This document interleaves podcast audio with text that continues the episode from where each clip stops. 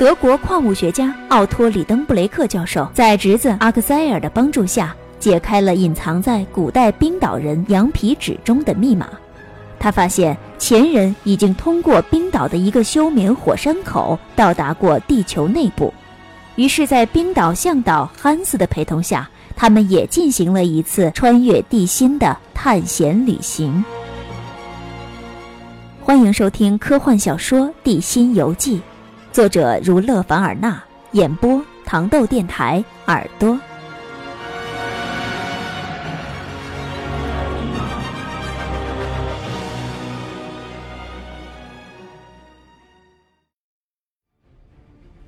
从错误的坑道返回双岔路口，耗费了三人三天的时间，而其中他们在第一天就喝完了所有的备用饮用水。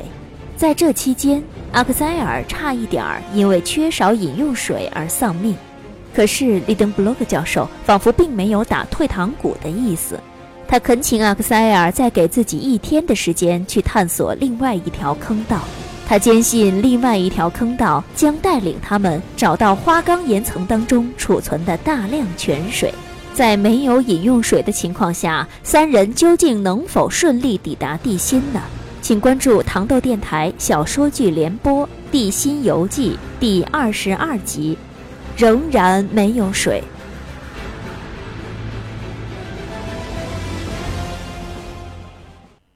第二十二集，仍然没有水。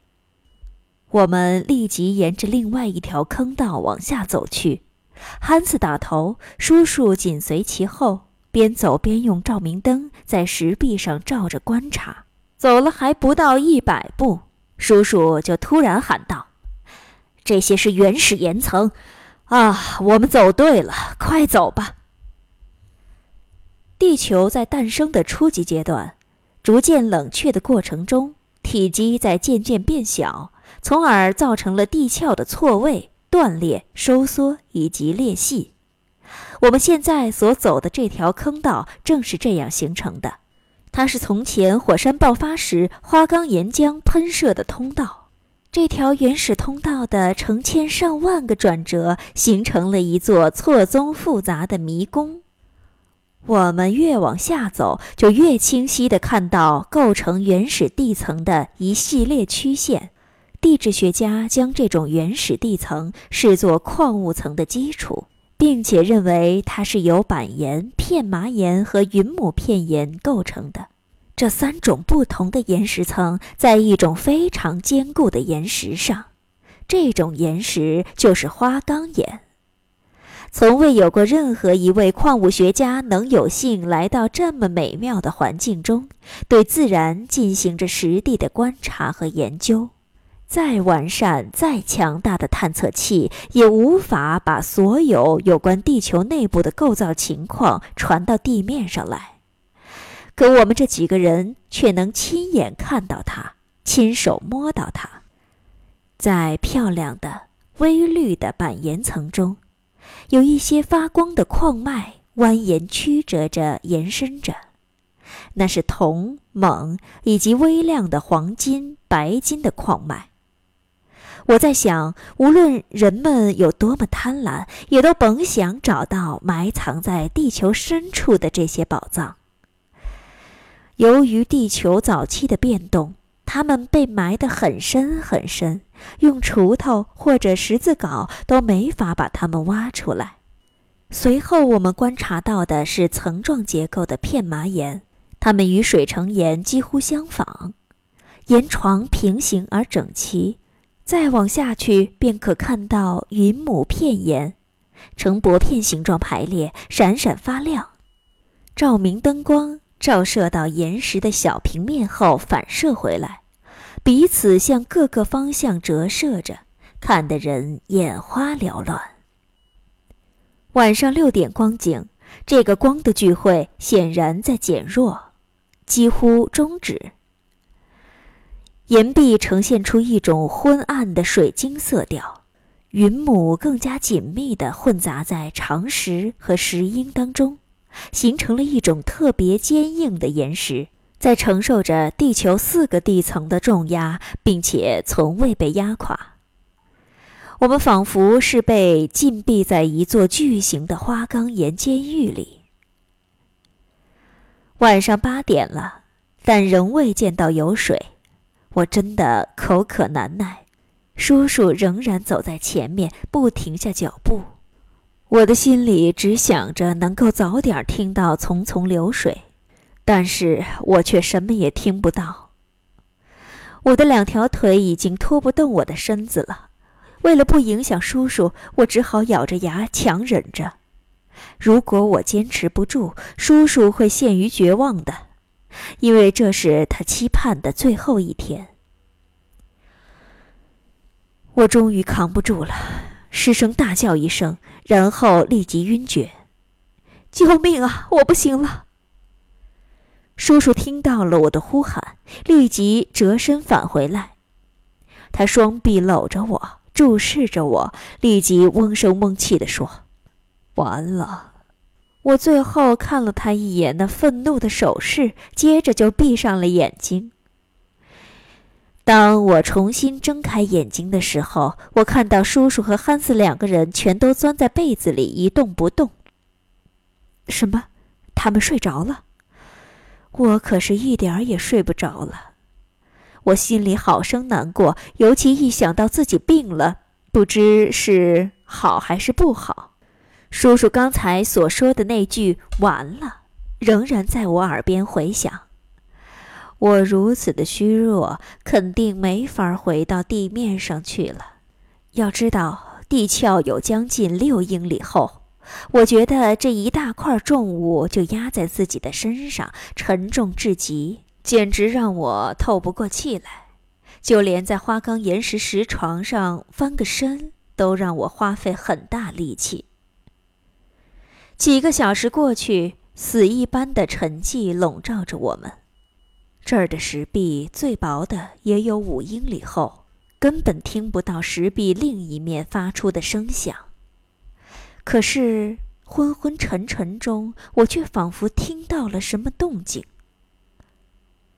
坑道里漆黑一片，我睁大双眼，拼命地看着，隐隐约约。看到冰岛向导汉斯拿着一盏灯走了，他为什么走呢？他想撇下我们吗？叔叔仍然睡着，我想喊叫，可是喉咙发干，嘴唇干裂，什么也喊不出来。四周越发的黑了，现在什么声音也没有了。汉斯把我们抛下了，汉斯。我在心里无数声的喊着，除了自己以外，没有人能够听见。然而，最初的一阵惶恐过去之后，我不禁的感到羞愧难当，不该如此疑神疑鬼。到目前为止，汉斯的行为举止可以说是无可挑剔的。他并没有往上走，而是往下走去。如果他想撇下我们以求自保的话，那他应该是往上走啊。这么一想，我的心里踏实了许多。随即，我便开始寻思：汉斯为什么一直镇定自若？为什么睡得好好的便爬起来？这其中必有原因。他是不是发现了什么？是不是在深夜的静谧之中听到了什么我并未曾听到的细微的声响呢？第二十三集，憨子真棒。我处于昏昏沉沉、朦朦胧胧之中，却一直在琢磨这个沉默寡言的憨子到底干什么去了。我足足寻思了一个钟头，我脑海中浮现出各种各样的荒谬的想法。我想，我可能快要发疯了。我终于听到深邃的坑道中传来了一阵脚步声，汉斯回来了。他拿着照明灯，灯光摇曳不定地照在石壁上，然后从坑的洞口照射出来。汉斯终于出现在我面前。他走到叔叔身边，用手轻轻地摇了摇叔叔的肩膀。叔叔被摇醒，坐了起来。什么事儿？叔叔问道。水。韩子用丹麦语回答道：“说实在的，人在身处险境、沮丧、绝望之时，从别人的嘴型、表情就能听懂对方在说什么。我虽然一个丹麦单词都不会，但凭直觉，我猜出了他说的是什么。水，水呀！我拍手叫道，像个快乐的疯子似的。水吗？叔叔重复了一遍，然后转向汉斯问道：“在哪儿？”“下面。”汉斯回答道。“在哪儿？”“下面。”他们俩的对话我完全听懂了。我一下子把汉斯的手紧紧握住，用力的握住，而他只是静静的看着我们。我们起身做准备，立刻就在坑洞里继续往前走了。每往前走三英尺，坑道就会向下倾斜一英尺。走了一个钟头，我们已经走了六千英尺，下降了两千英尺。就在这时，我清晰地听到了一个不知是什么声响从侧面的花岗岩层当中传来，有点像是远处的雷鸣。然而，往前又走了半个小时，我仍旧没有看到汉斯所说的泉水。因此，我又不免焦虑起来。叔叔让我先别着急，他说那确实是水声。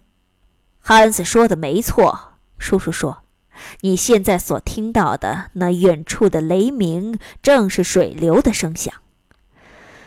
嗯，那就是说，这附近有一条地下河吗？我高兴地回应着。见到了希望，劲头就上来了。我们立刻加快了脚步。我已经不觉得疲惫了。这淙淙的流水声让我清醒、振奋、劲头十足。水声越来越大，它刚才一直在我们头顶上方流着，现在已经在左面的石壁中奔流咆哮了。我老用手去触摸石壁，希望岩石能让我摸到点水汽或湿气，可是我什么也没有摸到。我们又走了半个钟头，走了一英里半。很明显，汉斯才离开我们独自寻找水源，顶多就走到了这儿。凭着一个山里人、一个渴望寻找水源的人的直觉，他透过石壁。感觉到了有水在岩壁中流淌，但可以肯定，他并没有看到这珍贵的流水，并没有喝到这个甘露。一会儿过后，我们发现越往前走，水流的声音反而越弱了。我们当机立断，立即折了回来。汉斯在离水流最近的地方停下了脚步。我靠着岩壁坐下来，倾听着大约两英尺以外的水在潺潺的流动。啊，这该死的花岗岩石壁将我们与甘泉隔开了。我想不出什么办法可以搞到这些水，又禁不住陷入了无奈和绝望之中。汉斯在看着我。我仿佛看到他嘴边浮起了一丝微笑。他站起来，拿起照明灯。我跟在他后面，朝着石壁走去。走到上面的石壁旁边，我看到他将耳朵贴近岩石，慢慢的移动着。他正在仔细的倾听。不用说，他是在寻找哪儿的水声最强。最后，他终于发现离地三英尺高的左侧壁上水声最强。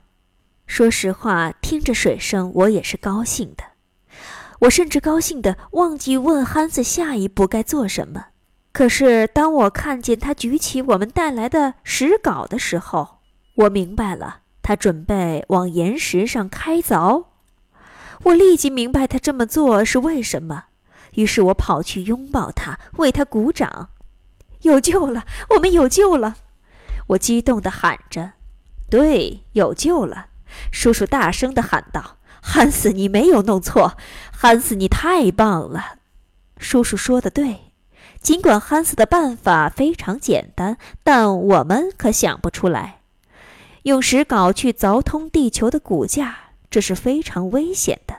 万一掏空了，我们就会被全部埋葬在这儿。湍急的流水将透过岩壁向我们喷涌而出，而我们也难逃被淹死的厄运。但是，无论是塌方还是水淹，都无法阻止我们，因为我们实在是太渴了。为了解渴求生，我们甚至敢把大西洋给挖穿。汉斯动手凿了起来，这个活儿只有他可以去干，我和叔叔不可以干，因为我们太急了，太急不可耐，恨不得一镐下去就把石壁凿穿。汉斯有板有眼的，一下一下的凿着，渐渐的。岩壁上凿出了一个约六英寸宽的口子。只听见流水的声音在加大，我们都觉得嘴唇已经被这甘露给浸润了。没过多久，汉斯已经在花岗岩石壁上凿进了两英尺了。他这么连续不断的凿了一个多钟头，我在旁边看着，心里火急火燎的。叔叔也等不及了，准备拿起镐来自己去凿。我没能拦住他。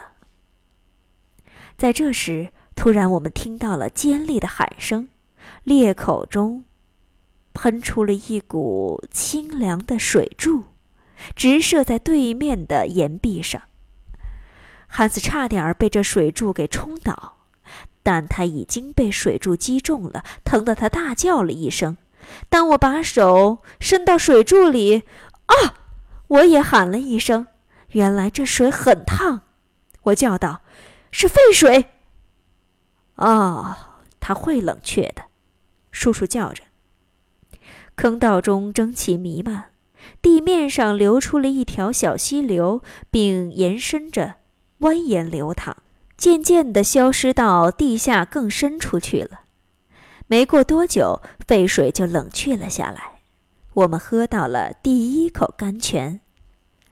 啊，真甜呐，好畅快！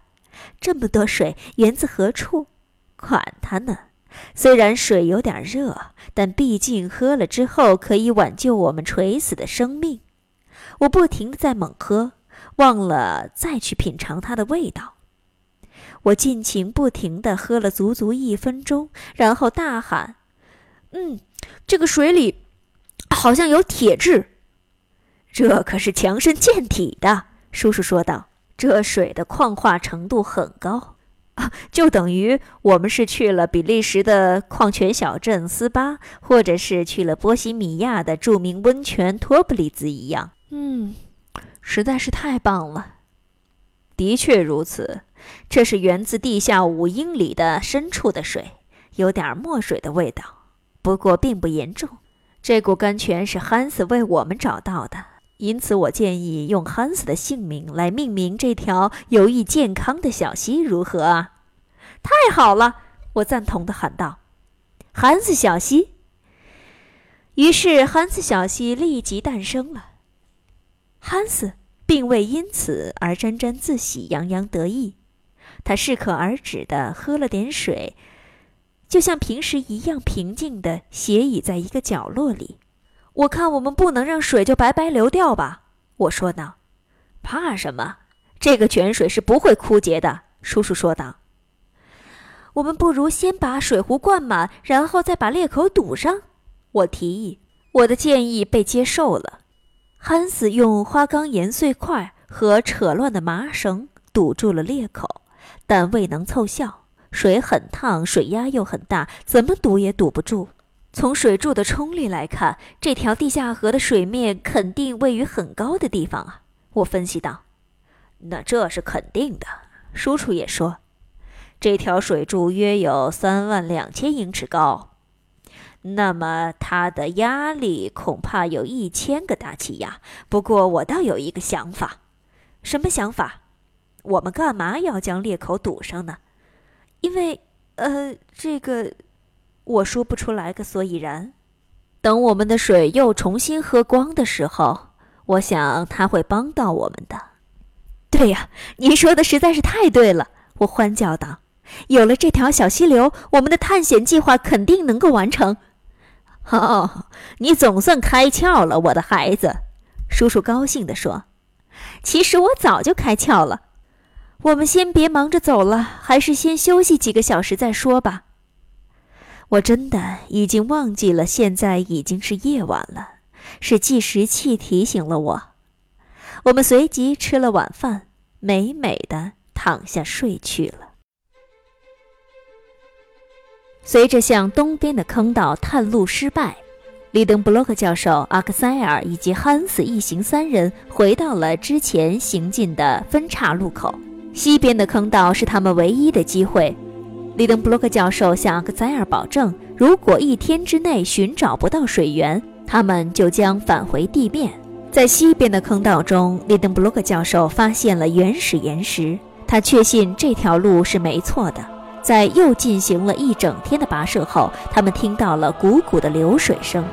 于是，向导汉斯凿穿了石壁，而流出来的却是沸腾的地下水。这地下泉水很快的便形成了一条小溪。三人在美美的饱喝了一顿之后，决定让小溪继续流淌。而通过水柱喷射出来的压力，他们也判断出这条地下河流一定拥有着很高的水平面。随着饮用水的问题终于解决。利登布洛克教授一行三人更加坚定地朝地心深处行进。请关注糖豆电台小说剧联播《地心游记》第二十四集《海下》。